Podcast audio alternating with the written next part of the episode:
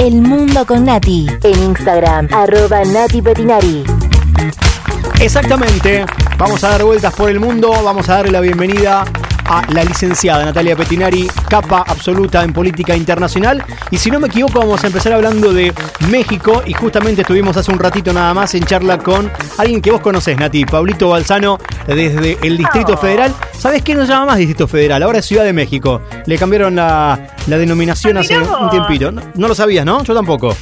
No. Bueno, ahí tenés. Buen día, buen Buen día. Te puedo escuchar. Qué bueno que hablaste con Pablito. La verdad que, que sí, que estuvo muy linda la charla y un poco sobre su vida y contándonos cómo está la historia en México. Mira, por ejemplo, me contaba que en México no se habla de fases, que nunca fue un aislamiento obligatorio, eh, sí muy, muy cuidado y, y restringiendo determinadas cosas, pero que se habla de semáforos, que ahora están con el semáforo eh, naranja. ¿Qué sé yo? Así me lo contaba. Pasa rojo a verde, bueno, pero más o menos es lo mismo que las fases. O sea, si está en verde se puede hacer casi todo, si está en rojo nada, y bueno, así la historia en México. ¿Qué pasa en México, mi querida Nati? Eh, Bueno, algo bueno en realidad. Era como unas felicitaciones a México porque regresó al Consejo de Seguridad de Naciones Unidas como un miembro no permanente Ajá. después de 10 años. Y es súper importante porque, mira, el Consejo de Seguridad tiene 15 miembros. Cinco son permanentes, que son China, Francia, Rusia, Estados Unidos y Reino Unido. Los grosos. Y después tiene los grosos. Claro. Aparte, eh, es importante pues se definen cuestiones de seguridad, se derivan cuestiones de seguridad. Y después tiene geográficamente 10 miembros no permanentes que cambian cada dos años. Y representando América Latina y el Caribe por estos dos años va a estar México, que Bien. ha presentado su candidatura. Así que eso es muy bueno, Claro. ¿no? Este, lo que dicen es que va a seguir con su tradición diplomática de resolución pacífica de conflictos, autodeterminación de los pueblos, no intervención, lucha contra la desigualdad y la regulación de las armas. Andrés Manuel López Obrador, el presidente de México, no había viajado, bueno, no viajó, porque después pasó la pandemia, pero tenía una política exterior súper baja, no había viajado a ningún lado del mundo. Desde diciembre de 2018 que asumió, Ajá. y ahora con esto empezó a elevar un poco más su nivel en, en, en- en- Su perfil en el mundo, claro, tal cual. Claro. Claro, claro. Así que bueno, felicitaciones para México que nos va a estar representando en Naciones Unidas. Bravo México. Vamos un poco más arriba. ¿Qué pasó con Estados Unidos, Nati? ¿Qué pasó? Ronald Trump, Donald, Ronald. Donald Trump rompe todas las reglas. No sé qué regla hay que no rompa. En, en el derecho internacional hay normas escritas y también hay normas que se llaman consuetudinarias. Una norma es consuetudinaria cuando es algo que no está escrito, pero la costumbre establece que se hace de esta forma. Ajá. Entonces, eh, el BID, el Banco Interamericano de Desarrollo, que nació junto con la OEA en 1959, el BID es el banco más grande del mundo que financia proyectos de desarrollo económico, social e institucional para el área de América Latina y el Caribe. Claro. Esta norma consuetudinaria, esta norma no escrita, eh, define que la sede está en Washington por cuestiones administrativas, pero que nunca un norteamericano iba a ser presidente. Ajá. El, el- eh, Estados Unidos iba a tener el vicepresidente, el presidente iba a estar a cargo de alguno de los otros países de, de- de Latinoamérica. ¿Y Donald Trump qué hizo? Quebró esta regla. Quebró esta regla y presentó su candidato. Y se enojaron muchísimo. Claro. Se enojó y salieron a hablar, salió, salieron todos expresidentes de América Latina, eh, Fernando Enrique Cardoso de Brasil, Ricardo Lagos de Chile, Julio María Sanguinetti de Uruguay, Juan Manuel Santos, el expresidente de Colombia, Ernesto Cedillo de México, expresaron que están muy preocupados, calificaron a esta decisión de Trump como una agresión.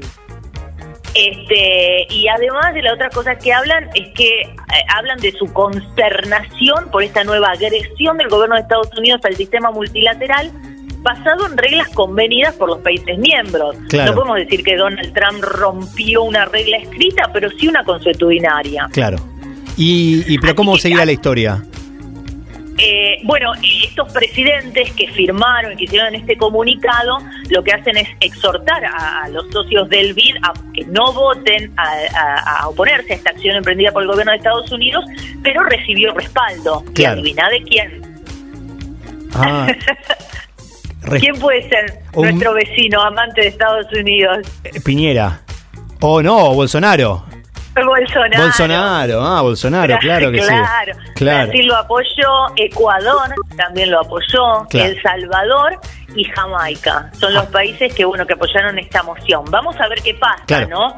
Pero ellos hablan de, de que se levantó otro muro en la forma de entender la relación de Estados Unidos con el resto del continente. Evidentemente no es para nada bueno. Claro, y en la hablando. relación Estados Unidos-América Latina. Claro, y Sí. hablando de América Latina, y justo yo de alguna forma me adelanté, pero porque me equivoqué en la respuesta, eh, hablando de Chile y de Bolivia, ¿qué pasó? ¿Se posponen las elecciones? Y bueno, con el tema de, de COVID-19 en Chile, las protestas que vienen de fines del año pasado, Claro. habían, este, para abril, para calmar un poco las aguas, habían propuesto un referéndum constitucional a ver si se reformaba o no la constitución para introducir algunos cambios sociales. Bueno, la consulta ahora fue reprogramada para octubre. Claro. Así que vamos a ver qué pasa. Este, también hay elecciones regionales que, regionales que las patearon para abril del año que viene. Claro. Y esto se suma a la crisis de legitimidad del actual gobierno chileno, ¿no? Porque la gente creía que iba a tener un plebiscito y ahora no puede ni salir a protestar, ni votar, ni nada. en este Totalmente. contexto actual. Algún día podemos- Y Bolivia lo mismo. Nati, algún día digo podemos hablar de, de Chile porque hay cosas que eh, en Argentina para nosotros son tan naturales que vienen incorporadas con de alguna forma con cada uno, con una forma de gobierno, con el acceso a la educación, a, Sí. a la salud, cosa que en Chile no, no lo es. Pero bueno, eh, otro día podemos hablarlo. habíamos hablado. Mm, ¿No hablamos de me- Chile? me no, parece el que no. empezó con la cuarentena. Claro, exactamente, no, no llegamos. Entonces, no, no hablamos llegamos. de Chile. ¿Y en Bolivia qué pasa? Bueno, Bolivia lo mismo, ¿no? Porque a fin del año pasado, este, Evo Morales que tuvo que renunciar al poder, Yanine Áñez había llamado a elecciones el 6 de mayo, ahora, bueno, con todos estos riesgos sanitarios se pospuso, Claro. llegaron a un acuerdo finalmente porque el Parlamento de Bolivia está controlado por el MAS, por el partido de Evo Morales. Sí, Querían Claro. elecciones en agosto. Bueno, ahora llegaron que el 6 de septiembre. Un acuerdo que el 6 de septiembre habría elecciones presidenciales. Pero vamos a ver. ¿Cómo marcha Digamos, la pandemia Claro, también. Ese es un tema, Claro. eh, tal cual, tal cual. Hay Claro. que ver eso y, y el miedo es que Áñez quiera usar la pandemia para prolongar la estadía en el poder, es otro de los temas. Y Claro. Ecuador tiene elecciones presidenciales en febrero del año que viene. Presidenciales. Claro. Así que bueno, ese es otro tema también. Lenny Moreno está ahí gambeteando. La crisis. América Latina Porque- y, y su política siempre tan inestable a veces todo, ¿no? Tan tan cambiante también. ¿Viste? Qué. ¿Viste? Vos sabés que hay una, una última encuesta que se hizo, que la confianza del latinoamericano en sus gobiernos cayó en el 2010, era de un 45%, la confianza en el gobierno, en la democracia, y en el 2018 del 22%. Jo, claro. O sea, vos fíjate cómo bajó eh, el desencanto Claro. de la democracia. Como ¿no? el encendido de la bueno, televisión, eh, que baja un montón. Eh, Mm. Amiga querida, eh, ¿qué onda eh, con el libro de alguien que tiene en realidad nombre de cantante, que es John Bolton? Eh, ¿qué, qué dijo? ¿Qué contó? Es polémico lo que contó, lo que se descubrió, sí, lo que, lo que escribe. Bueno, eh, vi- vos te, la imagen de John Bolton, Bolton. canoso, yo digo bigote Bolton. Sí. Un ex asesor de seguridad de Trump, fue el tercer asesor de seguridad, porque los iba reemplazando. Eh, Trump lo echó en septiembre del año pasado. Este, lo echó mal, la relación terminó muy mal. ¿Y qué hizo el señor? Escribió un libro. Obvio. Escribió un libro que se llama El Salón donde ocurrió, que no se publicó, pero salieron párrafos Ajá. Salieron párrafos donde habla de, de, por ejemplo, que Trump quería ayudar a China, le pidió ayuda para ganar la reelección, que le ofreció favores personales a dictadores. Eh, Nombra a Erdogan nada más, pero bueno, no sé el resto, que sugirió que podía llegar a cumplir más de dos mandatos, que estuvo Ajá. muy cerca de dejar la OTAN. ¿Y sabes qué dijo en cuanto en relación con América Latina? Que sería cool invadir Venezuela. Cool, Eso ah, fue lo que más ruido hizo. ¿Qué te parece?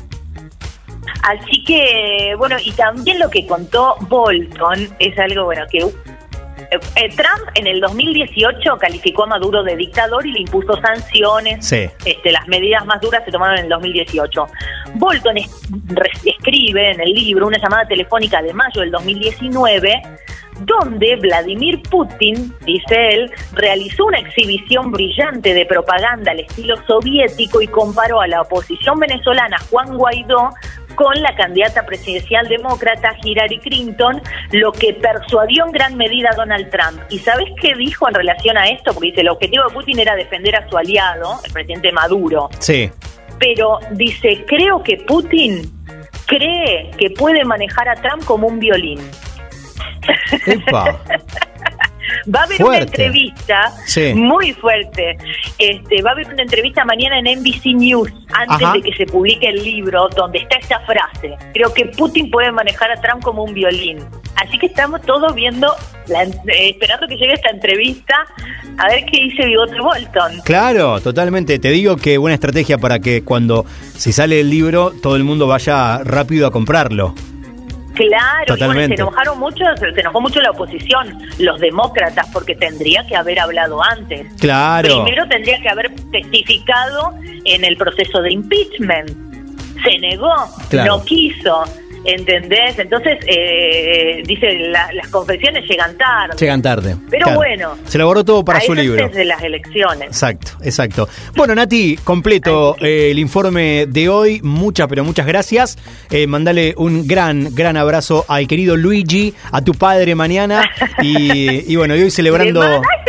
A vos también. Bueno, muchas gracias. Es mi, mi segundo eh, Día del Padre, ya con una niña que empieza ya a comunicarse mucho más con su padre que lo que pasaba el año pasado. Claro, Sí, salió es así. charleta como vos, Muy, además, Lucía. muy, exactamente. Muy, muy charleta.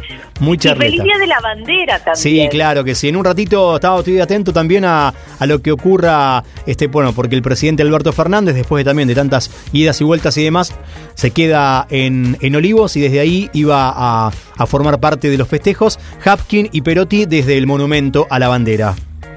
Ay, mira qué lindo. Exactamente. Bueno, amiga, Bueno. buen fin de semana. Buen fin de semana, pasala lindo mañana y bueno, hasta el sábado que viene. Muchas gracias. Beso enorme. Un beso grande. Chau, chau. Chau, chau.